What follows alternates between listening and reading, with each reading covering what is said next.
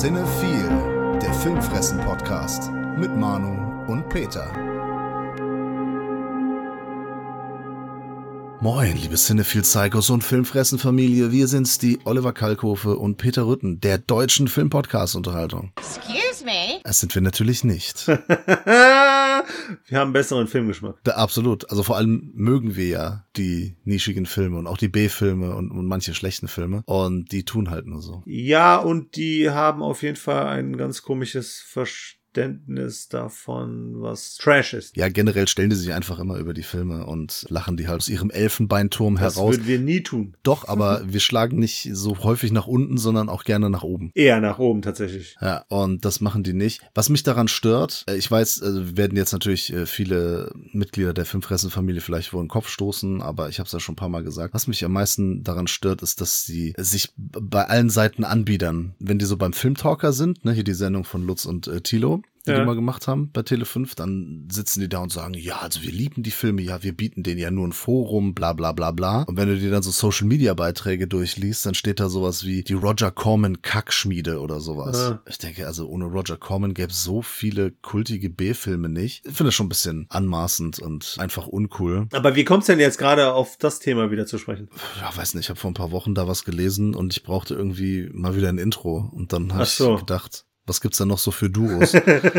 für dynamische Duos. Und dann ja. sind mir die beiden Vögel eingefallen. Ja, wie, ich habe auch persönlich gar nichts gegen die. Und ja, ich habe meine Probleme mit dem Format, auch wenn das natürlich dazu führt, dass manche Leute dazu eingeführt werden, also in die Welt dieser Filme. Ich mag nur nicht so dieses komplett draufscheißen. Na klar, also wir haben auch schon schlechte Filme hier, ich will jetzt nicht sagen zertreten. Ein guter Verriss ist ja auch geil und der bereitet auch Spaß, aber ja. ich weiß nicht, also Troma-Filme jetzt als schlechteste Filme der Welt zu bezeichnen, aller Zeiten, äh, nee, nee, sorry. Also da ist der ganz falsche Ansatz. Ja, dann schon eher Asylum, weil Troma ist ja wirklich Herz, Liebe, Schweiß. Da ist ja wirklich alles drin, was gute Filmemacher ausmachen sollte. Nicht unbedingt immer das stimmt, ausmacht, ja. ne, aber. Nee, das sind in erster Linie Passionsprojekte. Obwohl man bei Roger Corman natürlich auch sagen muss, ne, hat es natürlich auch wegen des Geldes getan. Natürlich, ne? letztlich muss man ja auch irgendwie seinen Lebensunterhalt finanzieren. Aber vielleicht möchtest du ja auch ein bisschen Werbung dafür machen für unser neues Format, was demnächst, also es ist kein direkt neues Format, aber zumindest ein Format, was jetzt einen eigenen Namen kriegt. In der Tat, das ist ein Projekt, das ich vor Jahren schon mal geplant hatte und dann fand das keinen Anklang. Wir haben es einfach nicht umgesetzt und jetzt machen wir es doch und es nennt sich einfach Trash Talk. Wow, schöne Alliteration in einer nicht sehr um Alliteration arme Firma, sag ich jetzt mal. Filmfressenfirma. Genau. Ja, es ist natürlich ein Wortspiel wie immer und wir haben ja quasi schon Trash Talks gemacht, äh, wenn wir über Filme wie Samurai Cop, Miami Connection, New York Ninja und so weiter und so fort gesprochen haben. Mhm. Das auch gerne getan haben. Da kommt demnächst mal wieder was, aber vorher kommt noch ein Review. Da wird's wieder richtig politisch. Der, wird's, der Altmann Arim, der kommt, es wird so politisch. Das habt ihr noch nicht gesehen. Dies, das nächste Review, ich hab's ja schon gesehen. Das ist so politisch. Das ist jetzt für die Filmfressen ist das politisch. Das ist, ich spreche ab. In America, we have the freedom of speech, the right to disagree. Fuck you and your freedom.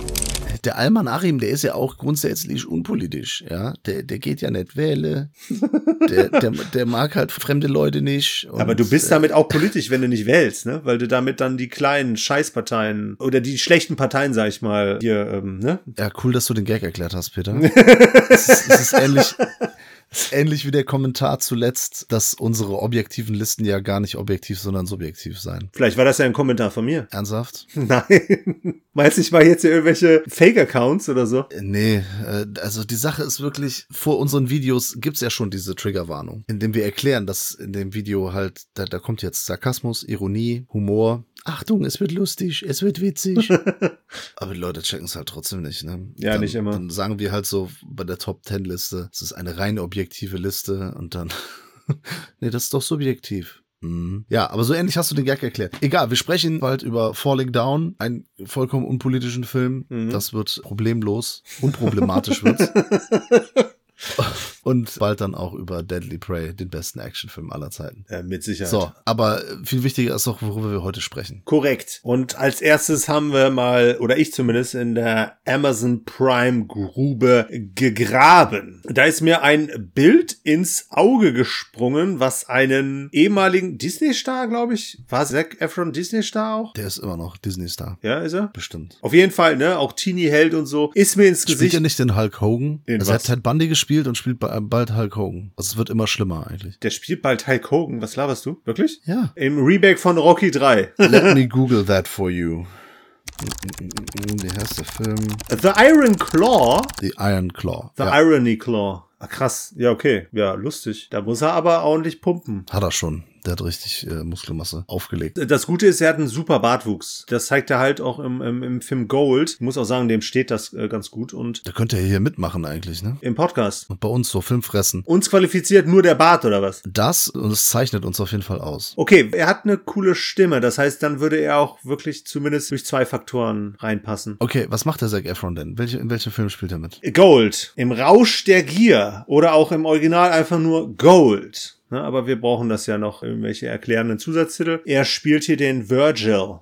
Äh, Mann Numero Uno. Dann haben wir noch Mann Numero zwei, den Keith, der von Anthony Hayes gespielt wird. Von der Seite sieht er so ein bisschen aus wie ein dürrer Brandon Gleason. Hat nur nicht dessen Talent und dessen Präsenz, aber ist dennoch irgendwo schon ganz netter Sidekick, sag ich mal. Die zwei befinden sich auf einer Reise durch die USA. Nee, es es ist auf jeden Fall ein australischer Film. Also wird es irgendwo in Australien sein. Es ist auch Wüste. Wir haben auch quasi die ganze Zeit Wüstenlandschaft. Ne? Es ist ein schwitziger Film. Gibt's in Australien Gold? In Australien gab es auch Gold. Ja? Ne? In welchem Umfang jetzt, weiß ich nicht. Aber letztlich ist das auch nicht das Entscheidende. Also, weil das Gold jetzt auch für etwas steht. Der hat auch The Rover gemacht, Anthony Hayes, ne? Ach, ja. Der auch in Australien spielt. Ja, Das das, ist passt. ja auch ähnliches Thema irgendwie, ne? So. Auf jeden Fall. So, so ein Roadtrip. Hm. Da waren es ja auch mal nicht zwei Typen. Ja, war, hat mal das Fantasy Filmfest eröffnet, ist aber auch schon was länger her. Ja, den fand ich auch ganz nett. Der hier fängt auch relativ vielversprechend an. Also es geht halt um die beiden, die halt durch die Wüste fahren. Ist er, also die Figur von Zac Efron, ist so ein Wanderarbeiter. Der lässt sich von dem Keith hier von A nach B transportieren, zahlt ihm natürlich Geld dafür. Und unterwegs stoßen sie tatsächlich auf eine Art Goldader. Letztlich ein riesen Nugget, der dort darauf wartet, gehoben zu werden. Also ist wieder Jokic, das ist auch ein riesen Nugget. Achso.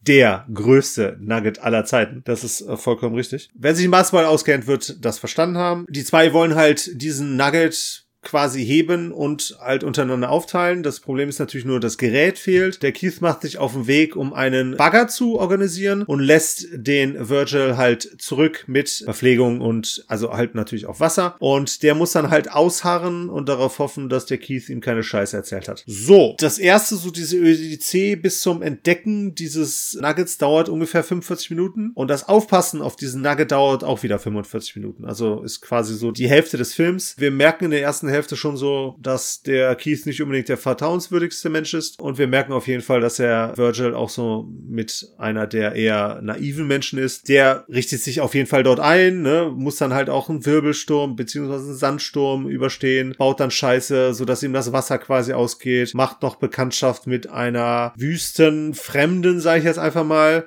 die dort umherzieht und ja, halt da quasi lebt, das heißt ihm dann letztlich auch überlegen ist. Aber an ihm nagt halt immer mehr das Rad der Zeit, weil er halt in dieser Hitze dann halt auch äh, nicht nur einen Sonnenbrand kriegt, sondern auch tatsächlich starke Verbrennungen. Da hat er nur wenige Tricks, sag ich mal, um das zu umgehen. Das wird dann für ihn wirklich eine Tortur, die er hier durchmachen muss, weil letztlich dann auch Kojoten sich ihm immer stärker nähern, weil die natürlich wittern, dass er schwächer und schwächer wird. Vor allem, weil ihm halt das Wasser ausgeht. Die zwei sind dann noch verbunden über ein Telefon, über das sie dann natürlich Kontakt haben, indem der Keith ihm halt auch regelmäßig versichert, ich bin bald da. Ne? Und damit sieht er halt dann auch immer wieder die Hoffnung am Horizont, bald dann halt äh, reich zu sein. Warum hat mich das interessiert? Weil ich fand so die letzten zwei Filme, in denen es um Gold ging, hier der Sisu, der von Peter Torwart, Blood and Gold. Mhm. Die waren ja beide, finde ich, richtig cool. Wobei Sisu natürlich nochmal eine andere Liga, aber dennoch, die haben beide so aus dem Thema auch sehr viel rausholen können. Und wie gesagt,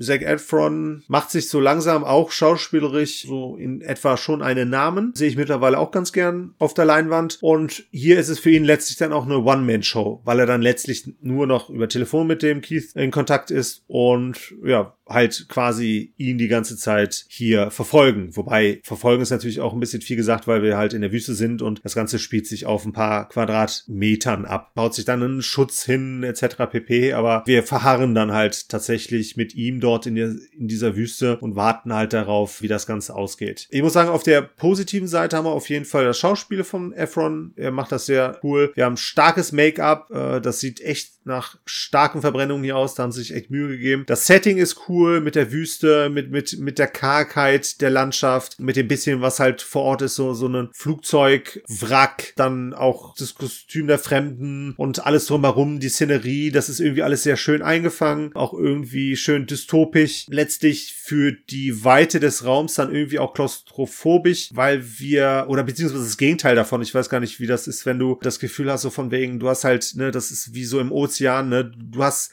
Weiten um dich herum, kannst diese aber nicht groß erkunden, aus Angst, aber auch halt aus anderen Gründen. In dem Fall halt das Gold, das ihn die ganze Zeit da festhält und natürlich seine begrenzten Vorräte, die jeden Meter gehen, natürlich ihn um einen Liter Wasser halt ärmer macht. Und dann noch Score, das ist auch noch ganz nett, ganz lustig. Wir haben dann so Untertitel eingeschaltet, weil das australische Englisch dann vor allem halt auch, weil die so unter dieser Hitze gelitten haben, das war nicht immer ganz verständlich. Lustig war dann teilweise, es gab leider nur deutsche Untertitel, Titel, das nervt mich auch manchmal, aber äh, lustigerweise war die Musik dann auch immer beschrieben. Den hat man dann immer irgendwelche Adjektive gegeben. Ach, ja, ja. Drohliche und ganz, ganz komische Sachen, die sie da reingeschmissen haben. Aber es war zumindest in der Regel passend. Auf der Negativseite muss ich leider aber dann so ein bisschen so die allgemeine Resonanz, sag ich mal, reinpacken, weil der Film nicht wirklich einem viel gibt. Es ist relativ offensichtlich, wie das Ganze hier endet. Es ist sehr offensichtlich, was der Film uns damit halt sagen möchte. Die Deutschen haben das ja natürlich auch wieder schön untertitelt, also ne, mit dem Zusatztitel dann halt auch nochmal so die Richtung ein bisschen dann auch einem vorgegeben. Und es passiert halt auch ab einem bestimmten Zeitpunkt relativ wenig. Er macht dann auch nicht viel aus dem Problem, dass er dehydriert ist, dass er Mangelerscheinungen, sag ich jetzt mal, hat, dass er Halluzinationen haben sollte. Das wird zwar angedeutet, angedeutet, es wird aber auch nicht so eindeutig und auch nicht ausschweifend gezeigt, was eigentlich irgendwie dann auch gewisses Potenzial gehabt hätte, ne, weil so in so einer Wüste bei solchen Temperaturen, da musste in der Regel dann halt auch wirklich mit grausigen Erfahrungen rechnen. Die kommen nicht so cool rüber. Also es, du merkst halt die Tortur eigentlich nur im physischen, wie er sich verändert, aber nicht beispielsweise in dem, was er sieht. Ähm, und die Gefühlswelt, die erschließt sich uns halt auch nicht so ganz. Also es gibt dann auch nur so wenige Momente, wo du dann mit seiner Figur irgendwie richtig mitleiden kannst, weil letztlich reicht es mir dann nicht zu sehen, dass dieser Mensch zerfällt. Auch wenn das cool dargestellt ist. Ja, so muss ich halt sagen, es ist, es ist, ist mal Hü, mal nicht mehr so Hü. Ich, tu, ich habe mich schwierig damit getan und ich, das Gefühl, mit dem ich da rausgegangen bin, also rausgegangen ist gut, ne? War im Wohnzimmer, aber war irgendwie etwas ernüchtert. Hatte ich mir tatsächlich von allem groß und ganz deutlich mehr erhofft. Hast gedacht, es wäre ein goldiger Film. genau. Wenn ich es runterbreche, würde ich halt sagen, das Handwerk ist goldig, der Rest kommt aber nicht über Bronze hinaus. Ja, guck ich mir nicht an. wie gesagt, das Positive, was ich dann auch rausziehe, ist so von wegen, Zac Efron kann man weiterhin gern in ernsthafte Rollen reinpacken. Wenn dann alles drumherum stimmig ist, super. Was mir gar nicht bewusst war, aber das hat sich jetzt dann letztlich natürlich auch durch den Namen und The Rover dann halt auch nochmal gezeigt, es ist letztlich ein Independent-Film. Also da steckt ja kein großes Studio hinter. Was das Ganze natürlich dann vielleicht sogar nochmal ein bisschen relativiert. Der hat insgesamt 6,5 Millionen US-Dollar gekostet. Dafür sieht er super aus, aber kann halt leider dann auf der der Spannungsebene, sage ich jetzt mal, aber nicht so ganz überzeugen. Schade, schade. Ja. Dann widmen wir uns doch mal wieder dem Videothekenschund und ich stelle jetzt einen Film vor, der natürlich bei Schläferz laufen könnte. Ah, nicht gelaufen ist. Weiß ich nicht. Ich, also ich verfolge das ja nicht, keine Ahnung. Ja, okay.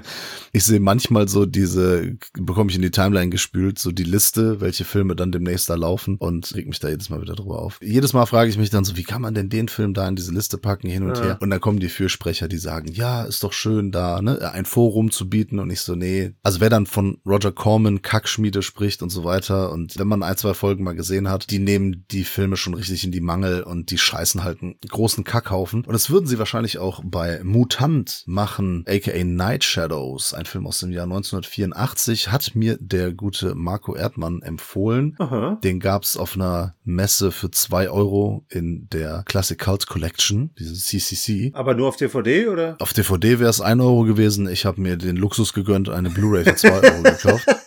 Ui.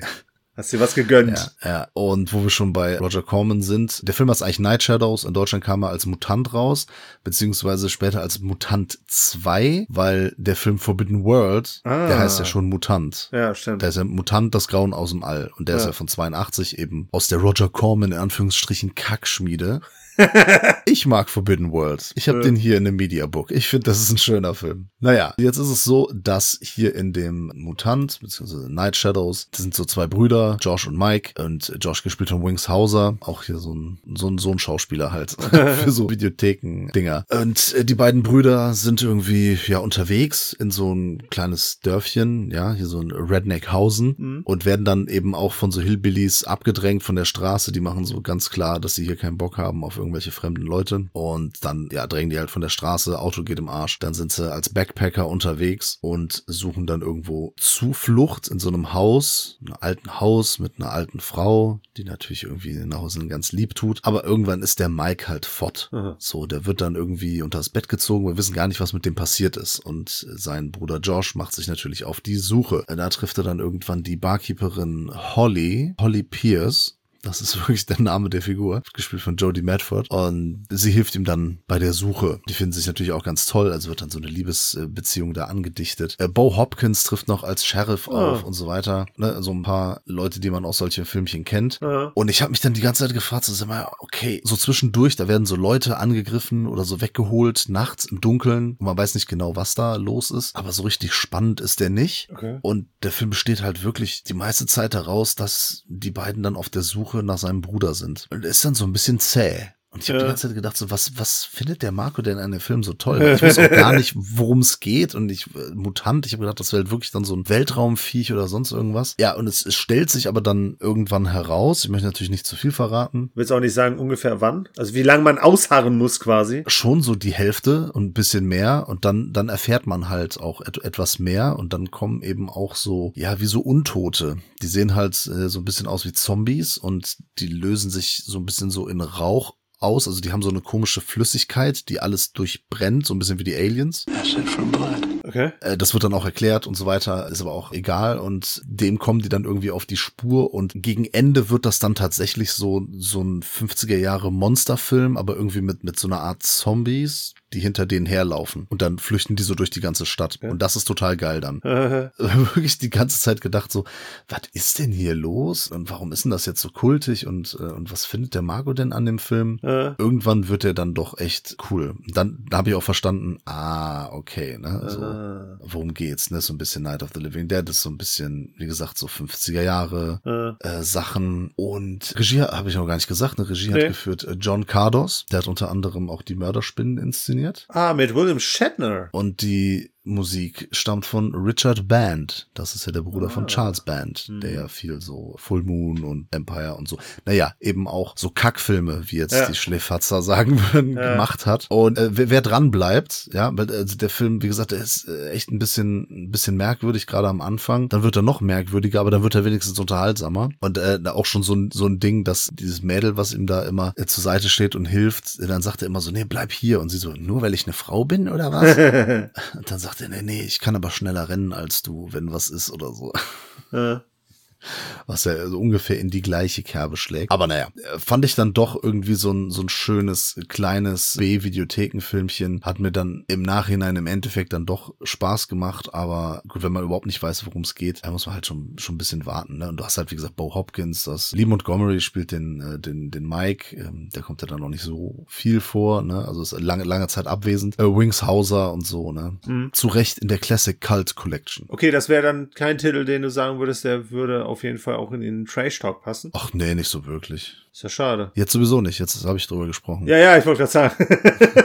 Jetzt ist er verbrannt äh, ja. für die Videos. Die nee, also schließt sich nicht hundertprozentig aus, aber nee, den würde ich in Trash Talk würde ich ihn nicht reinpacken. Man könnte eine Classic Cult Talk noch äh, hinzupacken, äh, wobei der Deadly Prey ist ja auch in der Classic Cult Collection erschienen. Da darf man den eigentlich auch nicht im Trash Talk besprechen. Äh, was hat das denn damit zu tun? Gar nichts. nee, das hat nichts mit nichts zu tun. Korrekt. Okay, dann lass doch mal über den Monster Man ansprechen. Den habe ich doch bei Instagram schon angekündigt vor Wochen. Ja, ich wollte gerade sagen, das hat ein bisschen gedauert, bis ich den nachgeholt habe, damit ich da mitreden kann. Ja, macht ja nichts. Ich habe mir äh, den auf der Börse in Neuss geholt, aufgelegt von Wicked Vision in einem Media Book. Was kann ich sagen? Ich habe jetzt da nicht großartig die in die Specials reingeguckt. Mir ist aber aufgefallen, dass in dem 24-seitigen Booklet, das der äh, Stuart Taylor Cameron geschrieben hat, das ist auf Deutsch sowohl als auch auf Englisch vorhanden. Ach krass. Das finde ich mal eine sehr coole Sache. Also der schreibt natürlich auf Englisch und die haben dann das auf Deutsch übersetzt. Nicht immer super elegant, muss ich ganz ehrlich sagen. Also sind hier und da so ein paar Sachen, da würde ich denken, ja, okay, hätte ich ein bisschen anders phrasiert oder hätte ich jetzt ein anderes Wort benutzt, aber insgesamt schon vollkommen in Ordnung. Aber da merkt man halt, Wicked Vision hat auch immer mehr internationales Publikum. Ne, dass wirklich Menschen aus dem Ausland, also so wie wir zum Beispiel bei Vinegar einkaufen oder mhm. Arrow und keine Ahnung, so in der ganzen Welt kaufen auch Leute aus dem Ausland äh, tatsächlich viel so kleinere, schickere Filme bei ja. Wicked Vision eben in, in, in einer ordentlichen Edition. Ja, cool. Dann muss ich jetzt nur noch Englisch lernen und dann kann ich mir das auch immer mal durchlesen.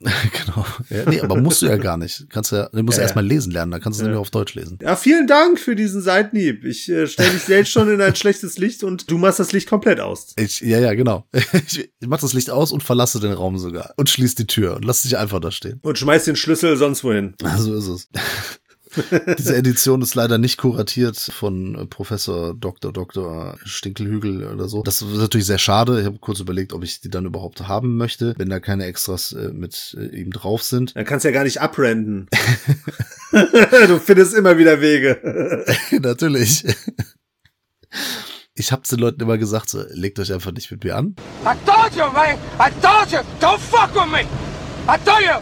No, but you wouldn't listen! Well, you stupid fuck! Und dann ist mhm. alles cool. Mhm. Manche Leute wollen das ja immer ausprobieren und dann ähm, müssen sie ihr Leben lang äh, darunter leiden. Das Geile ist ja auch, dass er dann, äh, kriegt das manchmal mit und dann fragt er halt Leute, die mich kennen, fragt dann so, was ist denn mit dem los? Also anstatt dass er mich fragt. ja gut, aber auch immer so. meinst du, da kriegt man eine vernünftige Antwort? Ja, ist mir auch scheißegal, ehrlich gesagt. Ich mache das ja nur aus Gag und Unterhaltung. Ich meinte, wenn er dich das fragen würde. Auf der, der kriege ich eine Antwort von mir natürlich. Okay. Aber nicht ausführlich, weil ich möchte mich auch nicht lange mit solchen Menschen unterhalten. Das ist ja alles Zeitverschwendung.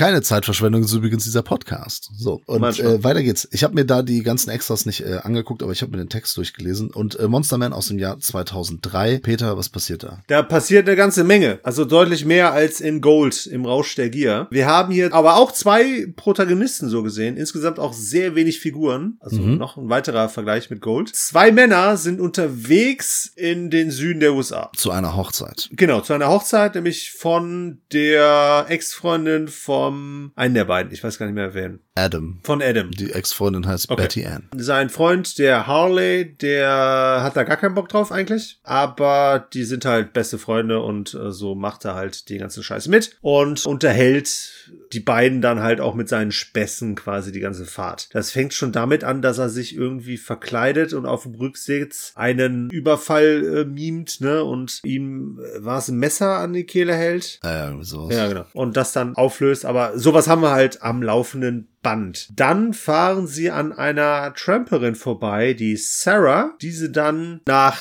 kurzem Bedenken mitnehmen, weil ihre Reize, sag ich mal, den beiden schon gefallen. Und dann entsteht auch ein leichter Gunstkampf um sie. Also ne, beide zeigen ja, sie sich absolut. von ihrer Schokoladenseite, um ihr Herz, sag ich mal, zu gewinnen. Ja, dann gibt es ein Crossover mit Stephen Kings Duell. No, no, by Steven Spielberg. Denn ein riesiger Monster-Truck fängt auf einmal an, sie zu verfolgen und so zu jagen, zu attackieren und bis es zu einer richtigen Konfrontation kommt. So sieht das aus. Was ich interessant fand, es steht auch in dem Booklet drin, dass es erst den Titel gab. Okay. Monster Man. Äh.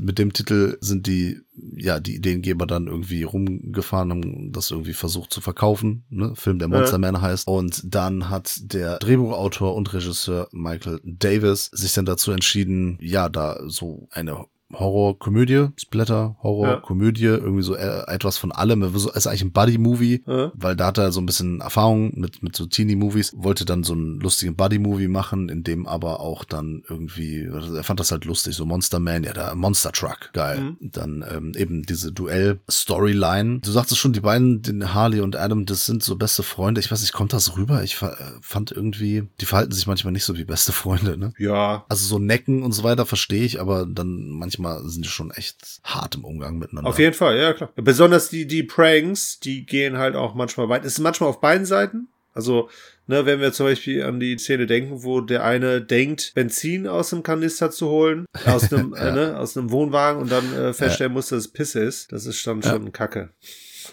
ja, ist schon ganz lustig, weil er immer, also den Humor bezieht er jetzt nicht nur aus seinen Anspielungen aus an Horrorfilme. Mhm. Das ist dann halt so, ne, also klar, Kenner schmunzeln auf jeden Fall. Ja. Es gibt viele Anspielungen an äh, bekannte Horrorfilme, das ist auch okay. Aber der Humor nährt sich hauptsächlich durch den Umgang der beiden miteinander mhm. und natürlich so diese skurrile Situation, weil die halt in so eine, ja, in so Städtchen kommen, äh. in dem da so ganz weirde Leute lauern und denen allen irgendwie Mutanten! so Körperteile fehlen, ja, ja. der auch halt nicht so, nicht so richtig willkommen sind. Und am Ende, also beziehungsweise der Anfangs, äh, der Anfang teast das ja schon an. Da, mhm. da geht's ja eigentlich eher so schon in die Hostel-Richtung. Man, ja. man erwartet irgendwie so Torture-Porn. Ja. Und dann geht's voll in die Texas Chainsaw Massacre-Richtung. Ja. Womit man gar nicht gerechnet hat. Und das Ende ist dann halt wieder so super drüber. Da konnte ich mich auch noch erinnern. Ich habe den Film nämlich damals in der Tat schon gesehen, als der in der Videothek war. Ah. Und an das Ende mit dem Monster Truck, ne? Dieses ah. Hin- und Hergefahre, ja. Ohne jetzt zu spoilern. Naja, was wird dabei schon passieren? Ja, da konnte ich mich nämlich noch dran erinnern und das ist dann auch wieder so oft total lustig gemacht und an so ein paar Sachen im Auto, die sind mir dann auch wieder eingefallen, aber es ist halt schon drei, äh, nee, 20 Jahre her, dass ich den gesehen habe. Ja. Ich weiß, dass ich den damals also mäßig bis okay fand ja. und heute hatte mir auf jeden Fall mehr Spaß bereitet. Okay, das heißt, du bist nicht adulter geworden. Nee. Ich bin, ich bin der gleiche. Ich bin der gleiche wie immer geblieben. Nee, dann hättest du den Film ja genauso einschätzen müssen. Das beste Kompliment, was man kriegen kann, ne, wenn man Leute so 20 Jahre nicht gesehen hat. Du bist ja. genau wie früher. manchmal so, ey, was, was, für ein Scheiß. Obwohl, ja. das hat hier, ich sage jetzt den Namen nicht, ne, das hat ein Kollege von dir auf deinem 40. Geburtstag, hat das ja auch zu mir gesagt. Die sieht noch genau aus wie früher, bist noch genauso drauf wie früher. Und ich denke mir so, also, nein. Oh, okay. Also, zu Abi-Zeiten sah ich komplett an. Ich weiß ja, meinte das irgendwie nett anscheinend, aber ich sah zu Abi-Zeiten komplett anders aus. Ah. Und ich meine, ich bin durch mehrere Entwicklungsstufen durchgegangen und ich bin wirklich ein, schon ein anderer Mensch und ich habe eine andere Einstellung zu vielen Sachen als vor 20 Jahren. Du bist aber immer noch der gleiche Arsch. Das stimmt, ja. Ich bin immer, immer noch so provokant und so, und so fies, ne? Ich glaube auch zu wissen. Und so ironisch wie damals. Na, nicht ganz so ironisch. Äh, nee, mittlerweile mehr. Deutlich ironischer, so rum. Der Pole war's. Wie bitte? Ähm, reduzierst du jetzt hier Kameraden von mir auf ihr Herkunftsland oder was? Kameraden. Ja, mache ich erstens natürlich immer und zweitens wollte ich einfach den Namen nicht sagen. Der ist auch besser und für dich. So weißt du jetzt, wen ich meine. Ansonsten kommt die polnische Mafia bei dir vorbei. ja, der Rücken von, von ihm. Äh, nee, aber wie findest du das denn? Wie schätzt du das ein? Hast du ihn zum ersten Mal gesehen jetzt? Oder? Ja klar, ich äh, kannte den nicht, aber ich muss ehrlich gestehen, ich habe sehr viel vermutet, was passiert. Ich ich habe auch eine Wendung gesehen, recht früh. Ja, die ist ja auch für, für das Genre jetzt auch nicht so spektakulär. Ne? Richtig. Das ist ja eigentlich auch schon, auch schon so ein Klischee, was dann absichtlich bedient wird. Ja. Thema Texas Chainsaw Massacre. Ja, es ist natürlich dann lustig, so die, die ganzen Referenzen zu sehen. Ich fand auch äh, Phantasm, hier der Leichenwagen, äh, fand ich ganz ja. cool. Ich finde aber das Coolste wirklich irgendwie der Humor tatsächlich. Also ich finde, der funktioniert hier in vielen Situationen echt gut. Mhm. Wenn wir an die tote Katze denken, die der Harley im Traum für was anderes hält. Ja. Du verstehst? Ja. Dann finde ich beispielsweise auch die erste Sexszene fand ich sehr lustig. Also hier die Ausziehaktion beispielsweise. Mhm. Und letztlich dann natürlich auch noch äh, der Splattergehalt. Die Effekte sind ja in der Regel Practical Effects. Ja. Das, was heißt in der Regel? Das Alle. sind Practical Effects, genau. Ja. Die sehen cool aus, die machen Spaß. Das ist das, was ich von einem Splatter erwarte, was du heute in dem Sinne auch wirklich nur noch von kleinen Produktionen oder von Independent oder von Amateurgeschichten in der Regel äh, zu sehen bekommst. Das habe ich abgefeiert, besonders dann einer der Family hier, der so halb aufgeschnittenen Bauch, sag ich jetzt mal, hab. Das sah echt cool aus. Ja, sehr geil. Ja. Und ansonsten, der nimmt sich nicht zu ernst. Der macht Spaß. Es ist auch voll cool, wenn er dann diesen Monster Truck die beiden halt verfolgt. Der heißt ja auch noch die Hölle auf Rädern im Deutschen zusätzlich. ja. Nimmt jetzt nicht so viel Raum ein, aber die Szenen sind halt auch ganz cool. Der Truck sieht auch schon sehr geil aus. Ne? Auf jeden Fall. Da hast du auf jeden Fall auch Angst vor. Und also der ist den beiden ja oder dem Auto, das die beiden fahren, ja auch deutlich überlegen. Ja, genau, das macht er aus. Und der Film Ja. zieht sehr viel Energie aus seinen Figuren. Ja. Das ist schon cool geschrieben, das äh, funktioniert und ich hatte auch viel mehr Spaß damit als damals. Ich weiß auch nicht, äh, warum, was ich erwartet hatte, aber es kann auch sehr gut sein, dass ich damals die geschnittene Variante gesehen habe. Ah, okay, dass klar. selbst die in der Videothek um die besten oder, oder um, um die schönsten Splatter-Momente erleichtert wurde. Äh, Und das ist natürlich dann kacke, ne? Also ist äh, bei Wicked Vision natürlich komplett in der ungeschnittenen Variante zu finden. Ich finde, ich habe auch noch ein ganz cooles Cover erwischt. Und ja, bereitet mir Spaß, bleibt in der Sammlung und vielleicht gucke ich mir da nochmal die Specials demnächst an. Ja, ist ein, ein spaßiger Vertreter für jemand, für Leute, die so ein bisschen auf Humor und Blut stehen. Ja. Im Film. ja, in Real Life natürlich nicht. Das wenigste von dem, was wir sehen, möchten wir tatsächlich, glaube ich, auch im wahren Leben durchmachen. Na gut, auf so eine Goldader oder auf so ein Goldnugget treffen auf jeden Fall. Aber von so einem Monster Man in seinem Monster Truck verfolgt zu werden, gehört nicht unbedingt zu meinen Träumen. Vielleicht zu den Feuchten, aber vor allem auch Haie, von Haien attackiert zu werden, auch nicht unbedingt. Aber das ist ja auch zum Glück nicht ganz so, wie soll ich sagen, krass Alltäglich. gefährlich und ja, vor allem alltäglich natürlich nicht. Aber wie das halt in Filmen grundsätzlich erzählt wird. Der weiße Hai hat da ja schon dem weißen Hai einen Bärendienst erwiesen. Oder sagt man dann vielleicht einen Haidienst? Ja, in der Tat. Ja, weil er das Tier ja schon ein wenig sehr stark verteufelt hat. Hiermit vor allem halt, dass der Hai dann verfolgt. Das hat der vierte ja nochmal ad absurdum äh, geführt über den ganzen Planeten. Ja, das nicht, aber halt wirklich eine spezielle Figur dann letztlich bis zum Tod zu jagen, ist halt völliger Schwachsinn. Aber auch ansonsten hat Spielberg den Hai so ein bisschen in einem negativen Licht äh, oder in einem zu beängstigenden Licht dargestellt. Aber so eine Begegnung mit einem Hai kann natürlich schon fatale Folgen haben. Und so habe ich, das hatte ich auch unseren lieben Patrons in einem kurzen Sammlungsupdate auch schon erzählt, haben wir hier ein paar High-Sessions tatsächlich gemacht. Ich habe mir einige Filme aus dem Genre gekauft, so dass jetzt auch ein schöner Stack bei rumgekommen ist. Unter anderem so Sachen wie die Plus C, die zwei Fortsetzungen und dann noch einiges mehr. Aber ich wollte heute dann, du hast ja beim letzten Mal auch schon gemeint, so von wegen, ja, warum redest du denn nicht darüber? Ja. Rede ich doch einfach mal über zwei Titel. Jawollo. Und ich habe einen aus der Tonne mitgebracht und einen erstaunlich sehr guten Film, die ich gerne so ein bisschen vergleichend darstellen würde, um halt auch zu vergleichen, wie viel Schund es gibt, aber wie viel Highlights man tatsächlich dann auch noch finden kann. Ich fange natürlich am Bodensatz an. Und das ist ein Film aus dem Jahre 22, also 2022. Ja, muss man langsam schon dazu sagen. Ja, stimmt, so langsam. Ich tue mich immer wieder schwer, das auszusprechen, aber ich würde sagen, The Requiem The Requin. der Hai. Ein Film, von dem ich etwas erwartet habe, weil unter anderem Alicia Silverstone hier mitspielt. Auch wenn sie schon in die Oh. Jahre gekommen ist, merkt man ihr aber tatsächlich an. Ist egal, als ich 13 war, ähm, Buddy, absolut super. Ja, sie mag immer noch super sein, also zumindest was das Schauspielerische angeht. Hier konnte es leider nicht so wirklich äh, beweisen. Es ist ein Film von Lee Van Keat. Keine Ahnung, was der Herr sonst so gemacht hat. Ist mir auch egal. Wenn ich was von ihm kenne, werde ich es vergessen. Und wenn ich nichts von ihm kenne, ich werde mir eh nichts mehr von ihm anschauen. Weil es ist der schlechteste Hai-Film, den ich je gesehen habe. Und es ist vielleicht sogar einer der schlechtesten Filme, die ich je in meinem Leben gesehen habe. Oha. So sehr habe ich diesen Film gehasst. Und damit wäre es tatsächlich vielleicht auch wieder für Trash Talk, weil der für einige sehr unterhaltsame Szenen sorgt. Die Prämisse ist eigentlich ganz lustig. Wir sind hier in Vietnam, Monsunregion, ein älteres Ehepaar, das leichte Beziehungsprobleme hat. Sie hatte eine Fehlgeburt, hat dadurch ein Trauma und möchte durch einen Urlaub mit ihrem Ehemann halt so ein bisschen Entspannung finden. Und die mieten da so ein kleines Hausfloß, das an der Küste angeankert ist. So, durch einen Monsun treibt dieses Schiff dann allerdings auf die hohe See und wird mehr oder weniger komplett zerstört, so dass die irgendwann nur noch ein bisschen Holz haben, an dem, an das sie sich krallen können. Und dann, ne, wie der Film halt heißt, werden sie halt irgendwann von einem Hai bedroht. So, das ist im Prinzip Mhm. die Geschichte. Was wir dann geboten kriegen, ist das schlimmste CGI, was ich glaube ich jemals gesehen habe. Und das ist ein, ich weiß nicht wie teuer der, wie hoch. Hast, du, äh, hast du Torsil Ultra gesehen?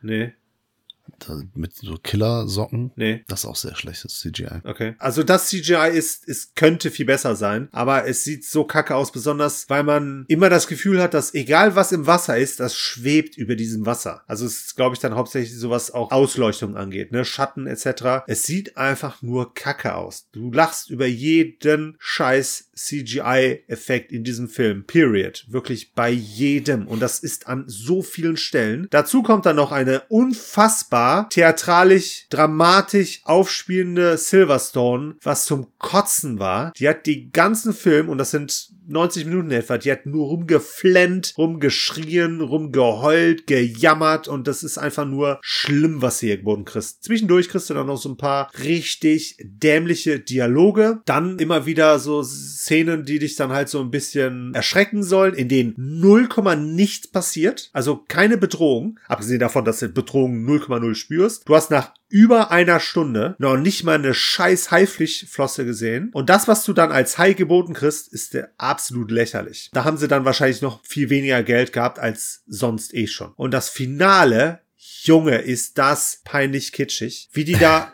peinlich mit Nebelschwaden arbeiten, um eine düstere Atmosphäre, sage ich jetzt mal, um eine, eine beklemmende Atmosphäre zu zaubern. Meine Fresse. Es gibt dann einen abgetrennten Arm, den man dann auch mal begutachten darf, aber der hat null 0,0 Spannung. Der sieht von der Skala von 0 bis 10 sieht der aus wie 0. Acting grausig, unter aller Sau. Und ich muss sagen, das ist eine Beleidigung für dieses Genre. Da schaue ich mir lieber ein Sharknado an oder von mir aus irgendeinen Asylum-Scheiß. Also zumindest in der Richtung. Weil die haben zumindest noch irgendwie die Fähigkeit, dann irgendwas zu erzählen, was dich mehr als nur belustigt. Beziehungsweise, wo du mehr als nur Scham empfindest für das, was du da siehst. So, ich will jetzt aber auch gar nicht mehr über diesen Film reden, mich aufregen, weil das ist wirklich absolute Frechheit gewesen. Ich weiß, es klingt teilweise so ein bisschen geil und äh, teilweise auch so richtig scheiße. Ich weiß jetzt gar nicht, ob ich den gucken soll oder nicht. Ich bin so ein bisschen hin und her gerissen. Genau, es ist auch wirklich ein Hin und Her zwischen, du machst dich darüber lustig, wie scheiße der ist, aber auf der anderen Seite halt ärgerst du dich halt auch, wie scheiße der da letztlich ist. Also das ist wirklich das Allerunterste und ich habe viel High-Scheiß in letzter Zeit gesehen. Five-Headed Shark Attack oder auch Shark Attack 3 oder sowas? Nee, in die Gefilde bin ich noch nicht vorgedrungen. Ah, okay. Aber so Sachen wie Shark Knight in 3D, Bait Haie im Supermarkt. Den mag ich. Den finde ich ganz cool. Der ist noch okay tatsächlich. Der ist auf jeden Fall, was die Haifilme angeht, immer noch einer der oberen. Ja, aber da, also die ganzen, ganzen wirklich richtig billigen, die stehen tatsächlich noch aus. Aber dann habe ich einen auch zum ersten Mal gesehen. Den kannte ich noch gar nicht. The Reef Schwimm und dein Leben. Er war mir ein Begriff, vor allem das Cover, ne, geht ja auch so Richtung Open Water. Aber da muss ich sagen, der hat mich sehr überrascht. Von 2010 von Andrew Trauki, ist ein australischer Film, der das Ganze sehr unaufgeregt und sehr authentisch dieses Thema hier verarbeitet, weil ich sehr cool finde. Es, es geht um eine Gruppe von Freunden, ne, die ist dann auch ein bisschen Geschichte drumherum, vor allem so, so eine Art Liebesgeschichte, weil das dann natürlich für das dramatische letzte Viertel dann irgendwie dann auch noch wichtig ist ist, ne, weil wir dann da so ein bisschen mitfiebern können oder zumindest ein bisschen mehr die Figuren halt auch verstehen können, dass wir ein bisschen involviert sind. Das war so viel Fleisch, dass das schon in Ordnung war, war nicht zu viel, dass uns das halt an allen Ecken und Enden nervt, weil das halt häufig der Fall ist bei diesen Filmen. Das war hier völlig in Ordnung. Die machen halt so eine Segeltour zu einem Korallenriff und lange Rede, kurzer Sinn, letztlich erleiden sie Schiffbruch und sie haben jetzt die Entscheidung, entweder sie harren da aus und äh, müssen zusehen, wie das Boot untergeht und hoffen, dass bevor es untergeht, Rettung kommt oder sie schwimmen mit, ich weiß nicht, wie die Dinger heißen. An die, die klammerst du dich und dann paddelst du so. Bojen. Ja, so diese, ja, so, so flache Bretter sind das. Das sind so Schwimmhilfen in gewisser Form. Ja, okay. Die halt zu nutzen, um dann zum Festland zu kommen, was sie vor ein paar Kilometern gesehen haben, was aber natürlich bedeutet, dass sie ein paar Tage lang schwimmen müssen. Und das halt auf offener See, bei unruhiger See dann eventuell auch und vor allem halt auch bei Nacht, wo man halt nicht weiß, was lauert unter dir. Das siehst du ja mehr so schon kaum. Also, genau. Nee, würde ich gar nicht machen. Ich habe da mal reingeschaltet in den Film. Der okay. läuft, glaube ich, auf Amazon Prime. Okay. Weil immer, wenn ich solche Filme sehe, wenn die mir bei so Streamingdiensten vorgeschlagen werden, dann skippe ich da mal kurz rein und schaue ja. mir an, wie Kann sind die Hai-Attacken, wie sieht ja, der Hai aus und so ja. weiter und so fort. Der sah schon eigentlich ganz spaßig aus. Mhm. Also ganz, ganz ordentlich. Es ist halt immer wieder das, ich sehe mir das Gleiche, ne? So, wenn Leute, die irgendwo auf offener See stranden, in Anführungsstrichen, und da müssen sie irgendwie da wegkommen und dann kommen halt die Haie. Das ist halt in fast jedem zweiten Hai-Film der Fall. Das finde ich immer so einen kleinen Upturn. Ja. Aber ich sehe auch gerade, dass jetzt bald, nee, ist schon draußen. Es gibt einen zweiten Teil. The Reef Stalked. Ja, genau. Der ist von vor zwei. Ja, le, le, nee, letztes, letztes Jahr. Jahr. Ja, stimmt, 22. Genau. 2022. Ja, den wollte ich mir auf jeden Fall auch noch holen. Ja, also du äh, empfiehlst äh, The Reef, oder was? Ja, weil die Sache ist die, erstens, das ist der Regisseur von Blackwater, den muss ich allerdings auch noch aufholen. Das ist hier mit Krokodil oder Alligator, ich glaube Krokodil. Ach, von, von Alessandro Aja. Crawl hat er gemacht. Ja, ach du, ah nee, Blackwater Abyss oder so. Den hat aber nicht ja, Aja ja. gemacht. Nein, nein, nein, das ist der, den du meinst. Aja hat Crawl gemacht. Ja, ja, ich habe gerade an Crawl gedacht. Genau, nee, Blackwater Abyss, das ist die Fortsetzung von Blackwater. Den hat der gleiche gleiche Regisseur gemacht. Den hatte ich nämlich tatsächlich auch vor kurzem gesehen. Andrew Trauky, ja. Genau, der ist auch vernünftig. Also ist jetzt keine Jaws-Liga oder Shallows oder so. Ja, ja, das, das klammern wir immer aus, ne? Also genau. Das sollte man auch gar nicht vergleichen. Genau, es, es ist letztlich der Maßstab, ne? Aber daran würden halt alle Filme irgendwie maßlos scheitern an dieser Hürde. Aber wenn man den halt wegnimmt, dann ist Blackwater Abyss auf jeden Fall ein brauchbarer Film und The Reef auch. Vor allem, weil The Reef es schafft, erstens das Hai-Szenario relativ authentisch zu zeigen. Auch wenn der Hai die jetzt natürlich verfolgt, was ja auch eher unrealistisch ist, aber zumindest ist das nicht so, dass der permanent attackiert, sondern dass der mehr wie so eine, auch vor allem dramaturgisch sehr cool, wie so eine schleichender Schatten um sie halt die ganze Zeit herumschwimmt. Es ist immer so dieses ne, Auftauchen von der Haiflosse, dann ist es, sie tauchen unter und gucken, wie er sich bewegt und das ist so krass. Die haben halt hauptsächlich, oder ich glaube, die haben wirklich komplett nur reale Haiaufnahmen genommen und das sieht so unfassbar geil aus. Dieser Hai, der sich dann halt auf die Kamera zu bewegt und du siehst, wie riesengroß der ist, so dass du wirklich irgendwie mit den Figuren mitleidest. Das hat schon eine Wucht. Also da bist du schon involviert. Da hast du halt auch schon Schiss, selber irgendwie in diesem Szenario zu sein, weil es halt so immer diese lauernde Gefahr ist. Und ne, nach dem zehn kleine Jägermeister-Prinzip, ne, kann man von ausgehen, ist kein Spoiler, werden sie dann natürlich halt auch aus dem Spiel genommen und das hat immer einen Impact. Das hat immer eine Dramaturgie, das ist immer schön dargestellt, das ist auch immer unvorhersehbar, wie ich finde tatsächlich. Also der arbeitet hier schon mit Überraschungsmomenten, mit Schockeffekten sehr. Das hat mir echt gut gefallen. Bis zum Ende wurde dann natürlich da ein bisschen theatralisch und dann auch ein bisschen übertrieben, was so die Umstände angeht, ne, mit welcher letzten Kraft und mit welchem Glück und Pech dann hier gearbeitet wird, aber der hat Spaß gemacht, da bist du halt voll involviert und du spürst halt die ganze Zeit dieses, und das war bei Open Water, glaube ich, ähnlich, ne, diese Tiefe unter dir und diese pure Bedrohung, dieses Szenario, das jedem normalen Menschen Angst eintreiben würde, dürfte und sollte. Von daher ist auf jeden Fall hoch anzusiedeln in dem Genre. Von mir aus auf jeden Fall eine Empfehlung. Dann werde ich den doch demnächst vielleicht mal weitergucken. Ja, das kann ich empfehlen. Angefangen habe ich ihn ja, äh, ja. Falls, falls es den da noch äh, im Abo inklusive zu schauen gibt. Ich hoffe. Ich bin mal wieder etwas rückwärtsgewandt und bewege mich ins Jahr 1971. Und ja, wir müssen mal wieder das Genre Jallo bedienen oder wollen. Habe ich mal Bock drauf. Und da habe ich mir einen außergewöhnlichen Vertreter endlich mal vorgenommen. Hatte ich jetzt schon seit einiger Zeit die Blu-ray von Camera Obscura hier liegen, die ich mir gekauft habe. Der Film heißt auf Italienisch La Corta Notte delle Bambole di Vetro. Aha. Das heißt wortwörtlich übersetzt irgendwie sowas wie die kurze Nacht der Glas Glaspuppen. Auf Deutsch heißt der Malastrana oder auch das Todessyndrom mit dem Zusatz, also Malastrana mit dem Zusatztitel unter dem Skalpell des Teufels. Schön reißerig. Ja, so ist das. 1971 äh, habe ich schon gesagt. Und es ist das Regiedebüt von Aldo Lado. Und was für eins. Musik Ennio Morricone. Stark. Ja, und dann, also in der Hauptrolle äh, Jean Sorel. Barbara Bach spielt auch mit. Oh, cool. Mario Adorf. Ja. Und in einer kleinen Nebenrolle Jürgen Drews. Ah, okay, no wie kommt shit. der dahin? Ja, das ist eine gute Frage. die du nicht beantworten kannst. Ich weiß es nicht. Es gibt aber auf der Blu-ray in der Tat, also halten Sie sich fest, natürlich einen Audiokommentar mit Christian Kessler, der auch das Buch Gelb wie die Nacht geschrieben hat, das ich hier schon mal ah, vorgestellt habe. Ja. Zusammen mit Professor Dr. Markus Stiegelegger. Das ist auch einer der Gründe, warum ich mir den Audiokommentar noch nicht angehört habe. Aber es gibt auch einen Audiokommentar mit Jürgen Drews. Wie bitte? Darin soll er irgendwie über die 70er Jahre sprechen und hin und her und wahrscheinlich verrät er da auch, wie er zu dem Cameo-Auftritt gekommen ist. Wir sehen ihn einfach irgendwann auf der Straße mit einer Gitarre und er singt halt ein englisches Lied, was auch gerade so zur, der Text passt dann auch so zur Szene. Mhm. Das ist so kurz äh, vor, vor Klimax. Äh, Habe ich mir aber auch noch nicht angehört, kann ich jetzt nicht so viel zu sagen. Aber das Entscheidende ist ja tatsächlich, oder das, was wir wissen wollen, ist ja, stirbt Jürgen Drews in diesem Film? Keine Spoiler natürlich natürlich an der Stelle. Schade. Aber nein.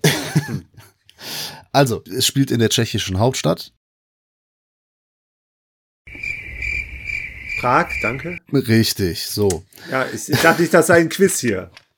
Ja gut. In Prag ist es so, dass da wird eine Leiche gefunden. Und das ist die Leiche von Gregory Moore, gespielt von Jean Sorel. Das Problem ist, der ist nicht wirklich tot. Okay. Er kriegt alles mit um sich herum, kann sich aber nicht mehr bewegen und kann sich nicht artikulieren. Er ist wie lebendig begraben. Ja, stellt die Ärzte auch so ein bisschen vor Rätsel, weil die dann auch nicht ganz checken, so, äh, warte mal, die Temperatur Ja. geht nicht runter, aber das Herz schlägt nicht, aber er kriegt irgendwie alles mit. Naja, und jetzt ist die Sache, er erinnert sich, ne, er sagt so, ey, ich lebe ja noch und solange ich mich erinnern kann, lebe ich noch und er versucht nochmal zu rekonstruieren und hinter das Ah. Geheimnis zu kommen, warum er denn überhaupt in diesem Zustand ist. Ja. Und dann sehen wir aus seiner Sicht in Rückblenden eben diese Geschichte erzählt. Und gleichzeitig geht's dann manchmal in die Präsenz, ne? So. Gegenwart. Gegenwart, richtig. Und dann äh, sehen wir, dass äh, er dann für eine Obduktion irgendwie vorbereitet wird und in Frage kommt und äh, versucht die ganze Zeit irgendwie was dagegen zu tun. Das heißt, wir haben Spannung oder oder Suspense so ein bisschen äh, auf zwei Ebenen. Einmal aus der Geschichte, wie ist es denn so weit gekommen, ne? Ja. Und auf der anderen Seite eben so, was passiert dann jetzt noch mit ihm? Ja. Und es äh, geht darum, dass er sich mit seinem Kumpel, das ist der Jacques, hier von Mario Adolf verkörpert, der gerne mal einen über den Durst trinkt. Was heißt über den Durst? Der trinkt eigentlich die ganze Zeit. Dass sie recherchieren, denn es sind, ja, junge Menschen kommen ums Leben. Ja, be- bevorzugt Frauen und er hat sich halt mit einer auch irgendwie gerade angebandelt und die ist halt jetzt weg. Und das sorgt dafür, dass er dann halt mit Recherchen beginnt und kommt dann da Stück für Stück etwas auf die Spur. Er findet da den Club 99, was irgendwie so ganz viele elitäre alte Menschen sind. Ja, und nach und nach deckt er dann zusammen mit seinen Kollegen, also da ist noch die Mira gespielt von Barbara Bach, die äh, ihn auch ganz toll findet, den Gregory, aber die weiß ganz genau, ja gut, er steht halt nur so auf, auf die Jessica, heißt sie, glaube ich, gespielt von Ingrid Thuling. Weiß, dass sie keine Chance hat, aber naja, versucht es irgendwie doch noch ein bisschen und auch die geraten alle ins Fadenkreuz, weil sie halt der Sache ein bisschen zu sehr auf die Schliche kommen. Und somit geraten dann nach und nach eben auch der Jacques zum Beispiel ins äh, Fadenkreuz von Leuten, von einer Person, man weiß es nicht, ne, verraten wir natürlich nicht. Und der Gregory, und dann sehen wir natürlich, was wie passiert. Und die Auflösung, die geht dann schon wirklich in den Horrorbereich, ins Übersinnliche so ein bisschen. Ja. Ich fand's total geil. Ich finde die Auflösung cool, es ist irgendwie auch ziemlich erschreckend. Kamera ist absolut super. Habe ich notiert, fast vergessen. Giuseppe Ruzzolini, super geile Kamera, also wirklich mit, mit wenigen Schwenks, aber auch einigen richtig geilen Zooms. Ich bin ja großer Fan. wirklich tolle Bilder eingefangen. Äh, überhaupt Prag auch, ne, bietet eine fantastische Kulisse, auch wenn der nicht immer nur die schönen Seiten gezeigt werden. äh, Ist aber wirklich, also nicht in Anführungsstrichen nur ein Giallo. Klar, so von der Handlung, ne, es kommen Leute aus dem Ausland dahin und recherchieren halt. Das sind so Basics des Giallo, das ist klar, das wissen wir. Aber dann geht's auch wirklich in, in so Psychothriller, aber noch mehr als Psychothriller ist es dann doch irgendwie äh, übersinnlicher Horrorfilm gegen Ende. Hm. Und das ist in super Bildern eingefangen. Wie gesagt, Musik von Ennio Morricone ist eh klar, dass das äh, geil ist und äh, als Regiedebüt ist das unfassbar gut. Alle Ja. Nebenrollen stark. Kamera Obscura hat die ungeschnittene Fassung aufgelegt. Also in der deutschen Variante fehlen so ein paar Dialogszenen, die auch so, so ein paar politische Sachen rauslassen. Also ich habe mir den auf Deutsch angeguckt, weil ich keinen Bock hatte, Untertitel zu lesen. Und dann kamen halt die Szenen äh, auf Italienisch mit Untertiteln. Absolut großartig. Ist ein Meisterwerk, ist äh, einer meiner neuen Favoriten im Giallo-Genre. Ich finde Ja. den äh, sehr, sehr großartig, weil der eben so besonders ist, weil es halt was anderes ist. Der, der hat mal so ein komplett anderes Thema. Es wird auch politisch. Oh mein Ja, Gott. es ist auch so ein bisschen so die, so die Alten gegen die Jungen und das ist sehr, sehr großartig. Ist halt, obwohl der ist von 71, das heißt, das ist Giallo Hochzeit. Ja, genau. Also gra- gerade Argento so auf dem, auf dem Höhepunkt. Ja. Und dann kommt schon ein Giallo, der es irgendwie anders macht und, und, und total mutig ist, weil er halt irgendwie dann doch nicht nur den Klischees entspricht, sondern das irgendwie auch noch weit darüber hinausträgt. Malastrana oder halt äh, eben La Corta Notte delle Bambolo, Bambole di Vetro. Malastrana unter dem Skalpell des Teufels. Absolute Empfehlung. Ein richtig geiler Film. Das freut mich. Ich bin mir nicht sicher, also gesehen habe ich nicht, zumindest von dem, was du erzählt hast, kommt mir das jetzt nicht so bekannt vor. Ähm, aber ich würde mich auf jeden Fall auch gerne unter das Skalpell des Teufels legen. Aber ich meine, ich hätte den auch da. Auf jeden Fall kommt mir das Cover sehr bekannt vor. Hast mich gerade angefixt. Ja, hoffentlich nicht nur dich, sondern auch alle anderen, äh, die hier zuhören, die natürlich auch herzlich dazu eingeladen sind, die Filmfressen zu unterstützen und zwar mit einem Patreon-Abo. Ja, gebt uns Geld und ihr dürft den Podcast früher holen, äh, hören, ihr dürft äh, die Videos früher gucken. Der Peter macht regelmäßige Sammlungsupdates, die es nur exklusiv für Patreon-Mitglieder gibt und ihr dürft euch natürlich Filme wünschen. Das ist korrekt. So wie sich unsere guten Kollegen, die Bewegtbildbanausen, respektive natürlich der gute Guess, Schon wieder? regelmäßig tun. Was heißt schon wieder? Die werden ja ständig gezogen, gefühlt. Nee, tatsächlich nicht. Ich meine, abgesehen davon, dass es Losglück ist, ist der letzte Pick auch schon was länger her. Dann sind sie einfach so präsent. bei mir. Ja, man schreibt ja auch schon mal. Vielleicht. Äh, gut, ich meine, der Haze, den wir von dem besprochen haben, ist jetzt nicht so lang her, aber der Film davor, das war Roadhouse, der ist schon Oha. gefühlt eine Ewigkeit her. Oha, ja, das stimmt. Und die haben tatsächlich noch einige Picks auf äh, Lager, die wir noch besprechen müssen. Von daher, Sehr gerne, äh, wenn das wieder sowas ist wie Haze zum Beispiel oder der jetzige, den Film habe ich, weiß ich, zum vierten, fünften, sechsten Mal gesehen, keine Ahnung, habe ich auf VHS gehabt und dann später auf DVD abgegradet. Es geht um den Film aus dem Jahre 1996 unter der Regie von Walter Hill, Last Man Standing, ein Remake eines Kurosawa-Films, nämlich Genau. äh, Yojimbo. der Leibwächter. Ja, Peter, äh, was, was geht hier ab? Ja, du hast es ja schon gesagt, es ist ein Remake, nicht nur von Akira Kurosawas Yojimbo, sondern auch von Sergio Leones für eine Handvoll Dollar, weil das gleichzeitig auch ein Remake von Yojimbo ist. Demnach ist es das zweite Remake dieses großen schwarz-weiß Samurai-Klassikers. Was natürlich nichts Besonderes ist, denn auch die Sieben Samurai zum Beispiel waren die Vorlage für die glorreichen Sieben. Genau. Auch von Kurosawa halt, ne? Star Wars bedient sich großflächig bei Kurosawa. Also Genau. ja, sehr viel, was man heute kennt, äh, führt auf die Regie und Filmkünste von Akira Kurosawa zurück. Regie hat hier der großartige Benny Hill geführt. Äh, Walter Hill natürlich. Wie ich eben schon gesagt habe, ja. Ach, das hast du schon gesagt, ja, dann habe ich das gekonnt weggeschnitten, sodass das nicht auffällt. Sehr gut. Und natürlich, wenn Walter Hill Regie führt, kommt die Musik von Raikuda. Sehr klar. Natürlich. Und sehr namhaft hier alles besetzt. Bruce Willis. Wer war das nochmal? Was hat er noch? Cop-Out hat er gemacht, ne? Ja, stimmt. Dann nennst du sogar einen Film, den ich nicht gesehen habe, tatsächlich. Wobei bei ihm äh, mittlerweile, glaube ich, habe ich so in den letzten 10, 20 Jahren nichts mehr gesehen. Äh, doch, ich glaube, ich habe in den letzten 10, obwohl, du der weißt, wer, du weißt, wer das ist, ne? Death Wish, den habe ich gesehen. Hä, der ist doch mit Charles Bronson. Der gute, ja. Der schlechte ist mit Bruce Willis. Ist der nicht sogar von Bruce Willis? Nicht, dass ich wüsste. Nee, von Eli Roth natürlich. Eben. Kenner Haben wir auch mal drüber gesprochen. Richtig. Ja, hier geht es um einen Revolverhelden, der hier einen Namen hat, John Schmitz, und der wird von Ja. Bruce Willis gespielt. Ob das wirklich sein Name ist, wage ich mal zu bezweifeln. Ja, ist halt wie John Doe halt. Ne? Nee, gibt den halt an. So. Ja, genau. Und der kommt in eine Kleinstadt namens Jericho. Die ist wohl an der Grenze zwischen Texas und Mexiko. Wir befinden uns hier im Jahre 1931 und er findet dort zwei rivalisierende, mafiöse Hast du das gerade Gangster. vor? Nee, wieso?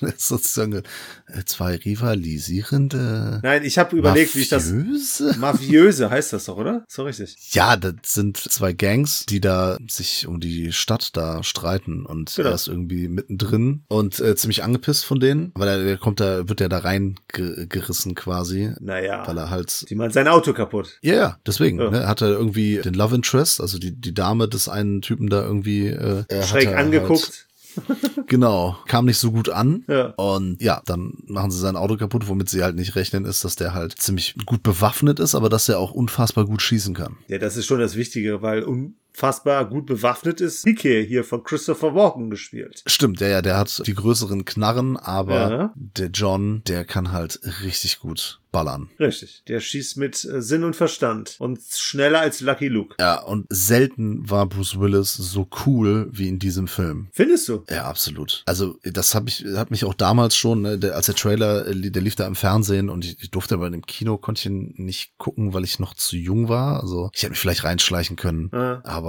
ich musste halt warten, bis der halt in die Videotheken kam und dann äh, habe ich mir den auch, auch gekauft auf VHS. Ich fand das einfach so cool, wie der dann sagt von wegen so, ich will telefonieren, ne? so, ja, wen, wen willst du denn anrufen und so, meine Mama. Einfach super cool. Oder wie die auch fragen, so, wie heißt, ne, wie heißen sie denn so? Smith. Vornamen John.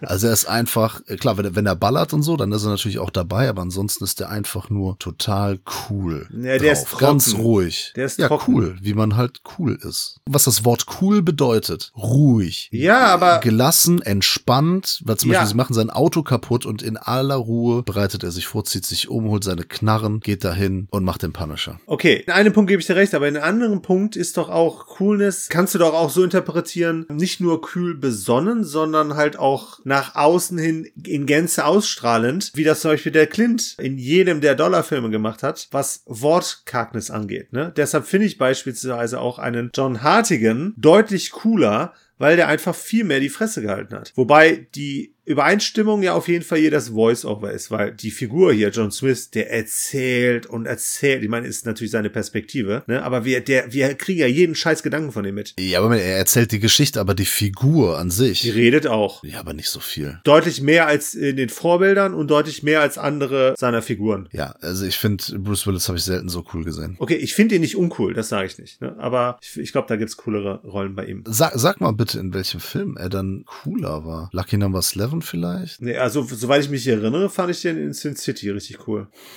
Als Hartigan, ja. Ja, ja, ja okay. Ja gut, ist auch äh, letztlich egal. Das Interessante an seiner Figur ist tatsächlich, und das ist der große Unterschied, weil der Film ansonsten sehr nah am Originaldrehbuch ist, ne? halt nur hier versetzt in eine andere Zeit und ein anderes Land, anderer Kontinent, andere Das finde ich ja das Coole, ne? Da, da ist auch ein, ein Remake tatsächlich sinnvoll, Sinnig, wenn man es halt aus einem, aus einem Eastern ein Western macht. Ja. Da finde ich das zum Beispiel, ne, wenn man das so mit seiner eigenen Kultur dann irgendwie umsetzt, da denke ich mir dann auch so, ja, das, das ist auf jeden Fall legitim. Ja, definitiv. Aber dann der noch größere Unterschied ist tatsächlich, wie sehr die Figur dann letztlich dann doch irgendwie gebrochen ist, ne, weil es gibt ja dann auch eine Szene, die ist dann in allen drei Filmen, wobei bei Jimbo weiß ich das gar nicht mehr genau, aber es gibt ja eine Szene, in der er sozusagen den Gangstern ausgeliefert ist, ne, er ist gefangen gefangen, er wird gefoltert und ist danach letztlich zumindest müsste man das so interpretieren, gebrochener Mann. Aber das siehst du halt tatsächlich bei Bruce Willis am ehesten, bei seiner Verkörperung. Im Clint in äh, Handvoll Dollar siehst du das nicht an. Wie das bei Joe äh, Jimbo war, weiß ich jetzt nicht mehr genau, aber er ist auf jeden Fall der am eindeutigsten, sag ich mal, diese Tortur dann auch optisch und schauspielerisch uns darbietet. Ja, wir sehen das ja später auch, ne, wenn er da so viel kassiert, ne, wie viel mhm. er auch kassieren kann, aber dann auch sein Blick, weil er hat dann auch gar nicht mehr so viel, womit er spielen kann, weil alles ist irgendwie rot und ne, also alles voller äh, Schläge, blaue Flecken, Blut und so weiter. Ähm, aber die Augen, die machen dann doch noch einiges, ne? Also wenn man man Bruce Willis immer nachsagt, er hat halt einen Gesichtsausdruck. Vielleicht hat er zwei oder drei, es kann Äh, ich finde, der Film hier, der ist schon auf ihn zugeschnitten, beziehungsweise äh, die Rolle passt sehr gut zu ihm. Und, ja. Hat mich gefreut, den nochmal zu gucken. Ich habe den halt ewig nicht gesehen. Aber das stimmt gar nicht. Also es ist schon ein paar Jahre her, aber ich habe den mehrfach gesehen. Fand den immer cool, weil mir auch die Action gefallen hat, die übertrieben inszeniert ist. Also wenn hier Definitiv. Leute erschossen werden, die, also klar, es gibt die typischen Bloodscripts und so, mhm. aber die fliegen halt hier auch durch die Gegend. Das ja. hat fast schon, fast schon ein bisschen Hongkong-Kino, ja, also ein bisschen John, John Woo-Vibes so, ähm, was ich cool fand und in diesem Setting noch nicht gesehen habe habe. Mhm, das stimmt. Äh, Quentin Tarantino schien das sehr gefallen zu haben, ja. hat es nämlich in Django Unchained so ähnlich dann umgesetzt. Michael Imperioli spielt ja auch mit. Mhm. Sopranos-Fans wissen Bescheid. Spielt ja jetzt nicht einen der Obergangster, aber so genau. die erste Hand quasi. Ja. Mir gefällt das halt sehr cool, wie er diese Gangs gegeneinander ausspielt. Ja, das ist ja der Kniff an dem ganzen Drehbuch. Ganz genau, weil er ist äh, weder Fan von, von den einen noch von den anderen und so. Steht immer ein bisschen dazwischen, lässt sich so von den einen anheuern, von den anderen und äh, ist also Doppelagent. Ja äh, kann man sagen im Prinzip. Und ja. ich finde irgendwie die diese ganze Atmosphäre und auch so die Ausleuchtung ist auch so ein mhm. Thema. Habe ich letztens mit, mit dem Tilo auch nochmal drüber. Äh, nee, schon gar nicht. Schröck. Ist ja auch ist scheißegal. Ich habe mit jemandem drüber gesprochen. Da ging es darum, so viele Filme heutzutage sehen halt so breiig aus. Mhm. Die sehen irgendwie alle gleich aus und total langweilig und die haben gar nicht mehr so, so einen Charakter. Und hier mhm. ist das häufig so, du hast zum Beispiel die Augenpartie dann beleuchtet, der Rest ist eher so im Schatten. Das wirkt alles hier so viel greifbarer und halt wie so ein Film einfach. Ne? eine vernünftige Ausleuchtung, schon mit Licht und Schatten gespielt und, und eben wichtige Sachen hervorgehoben. Und wenn ich mir so viele Netflix-Produktionen ansehe, dann ist das halt einfach wirklich ein großer Brei. Und hier habe ich das Gefühl, ich sehe einen coolen Actionfilm, ja, oder ein Thriller, Action-Thriller, Drama, whatever. Ja. Western. Ja, genau, Gangsterfilm, äh, ein bisschen Drama noch drin. Aber ja, ich meine, ist ja auch eigentlich guter Regisseur. Ja, Walter Hill, ja, ja, definitiv. Der hat viele gute Filme gemacht. Ja. Wir haben auch schon einige besprochen. Ja, aber auch einige deutlich besser. Äh, ja, ist, ist, ist nicht sein bester Film, ist auch nicht der beste Film, aber ich mag den, ich finde den cool. Ja, ich muss sagen, ich hatte den nicht mehr so voll in Erinnerung. Ich habe mir den jetzt auch tatsächlich nochmal gekauft auf Scheibe, weil ich den nicht hatte. Aber gehört halt auch in die Sammlung. Ja, auf jeden Fall. Deswegen, du, du warst jetzt nicht so begeistert. Also begeistert, wie gesagt, er hat auf jeden Fall äh, andere, auch äh, geilere Filme gemacht, ja. Genau. Ich muss sagen, weil er badet sich hier schon sehr in den Shootouts. Finde ich jetzt nicht gewaltverherrlichend. Es ist wirklich, wie du sagst, äh, Hongkong-Action eigentlich hier äh, eher. Style over Substance. Ja. ja, das sowieso. Aber in einem Ausmaß, das fand ich dann schon etwas zu exzessiv. Ich finde, also im Vergleich kackt er wirklich gegen die Vorgänger ab, aber hat zumindest so viel Eigenständigkeit, dass er den Gangsterfilm noch mit reinbringt, dass seine Figur deutlich mehr insgesamt mitmachen muss, ähm, auch wenn das alles, was hier passiert, eigentlich auch den Figuren der anderen Filme passiert ist, ähm, nehmen wir das gar nicht so krass wahr, weil, und da ist halt für mich der Unterschied, was die Coolness angeht, weil für eine Handvoll Dollar steckt die Figur das deutlich krasser weg. Und der ist halt auch wesentlich weniger emotional involviert, weil der John Smith, der ist ja vor allem halt auch dank der Frau einer der Gangsterbosse hier schon emotional auch irgendwo, weil er halt mit ihr sympathisiert, beziehungsweise da auch in gewisser Form, sag ich mal, Gefühle bestehen, soweit involviert, dass er diese Coolness gar nicht immer ausspielen kann. Ja, er möchte sie retten, quasi beschützen, ja. also, er möchte ihr zur Flucht verhelfen, weil ja. er sieht, dass das halt gar nicht gut ist. Was ich halt zugute halten würde, ist, dass da Walter Hill schon so sein eigenes Ding draus gemacht hat. Ja. Also, weil wir haben halt Autos anstatt Pferde. Ja, genau. Wir haben viele Schusswaffen, aber halt auch schon automatisierte Schusswaffen. Genau. Zum Teil. Ne? Ja. Nicht, nicht häufig, aber ja, ja, haben wir. Hat nur der Christopher. Ja, und die, und die Outfits sind natürlich super cool, ne? Also das so mit, mit Weste und Anzug und Hut mhm. und so, das sieht halt auch schon fucking stylish aus. Deswegen äh, finde ich das äh, vollkommen in Ordnung, so als zusätzliche Variante davon. Ne? Ich habe den äh, die jetzt so mit so wirklich mit für eine Handvoll Dollar einfach verglichen. Ne? Also storymäßig natürlich, ne? Ja. aber es ist halt optisch auch weit genug weg davon. Das stimmt. Und das ist das Positive, was ich hier mitnehme, beziehungsweise was ich dann halt auch als Existenzberechtigung irgendwo ansehe, weil das halt auch häufig mal nicht der Fall ist, ne, dass man so Remake in zweiter Generation, meistens ist es sogar das Remake, das erste Remake schon ähm, wenig ähm, begründet. Hier denken wir mal an The Grudge beispielsweise, wobei ich gar nicht mehr genau weiß, ob das als Remake ausgelegt wurde, aber hatte ja zumindest auf jeden Fall auch deutliche Parallelen, sag ich mal, zum ersten. Da ist das hier auf jeden Fall deutlich äh, mehr gerechtfertigt und letztlich ist es auch immer cool, einen Walter Hill Film zu sehen, weil das hatten wir, hatten wir da schon äh, Bruce Dern schon als schon so mit eines der, der Schauspiel-Highlights erwähnt, weil der geht hier als Sheriff, finde ich, sehr cool auf. Das ist halt Bruce Dern, ne? Ja, genau. Rest in Power. Nee, den finde ich hier in der Rolle besonders hervorragend und ich finde, der ist neben Christopher Walken und halt Bruce Willis hier schon so mit das Highlight tatsächlich. Ja, Christopher Walken spielt erstaunlich un-Christopher Walken nicht. also er, er, er macht nicht so dieses, I'm Christopher Walken and I'm acting in this Movie, sondern hat da so einen ganz anderen äh, Flow irgendwie drauf. Aber irre ist er trotzdem.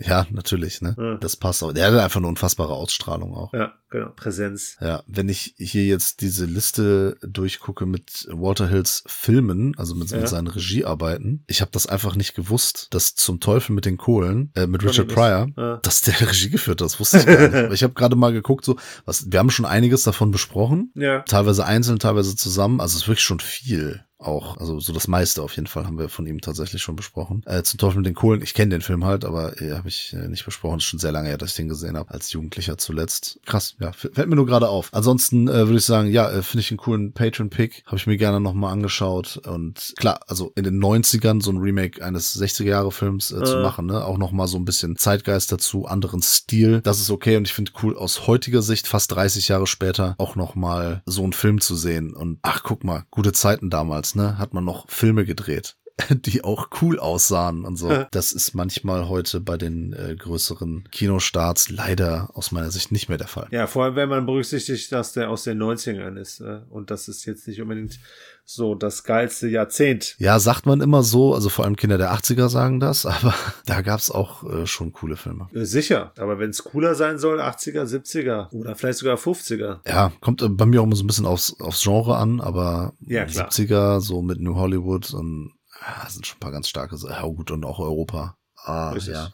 ja. Ja, schon sehr, sehr stark. Richtig. Nun gut, ja, vielen Dank, Gas, vielen Dank an die Bornausen, vielen Dank, lieber Peter, vielen Dank, liebe Filmfressenfamilie und äh, vor allem ganz besonders großen Dank an mich. Nein, an die Patrons natürlich, die uns noch mehr unterstützen, als sowieso die normalen Filmfressenfamilie-Mitglieder schon tun. Wie gesagt, demnächst ein paar richtig coole Videos auf unserem Kanal, eigentlich wie immer, aber. Ich wollte gerade sagen, das ist doch wie immer.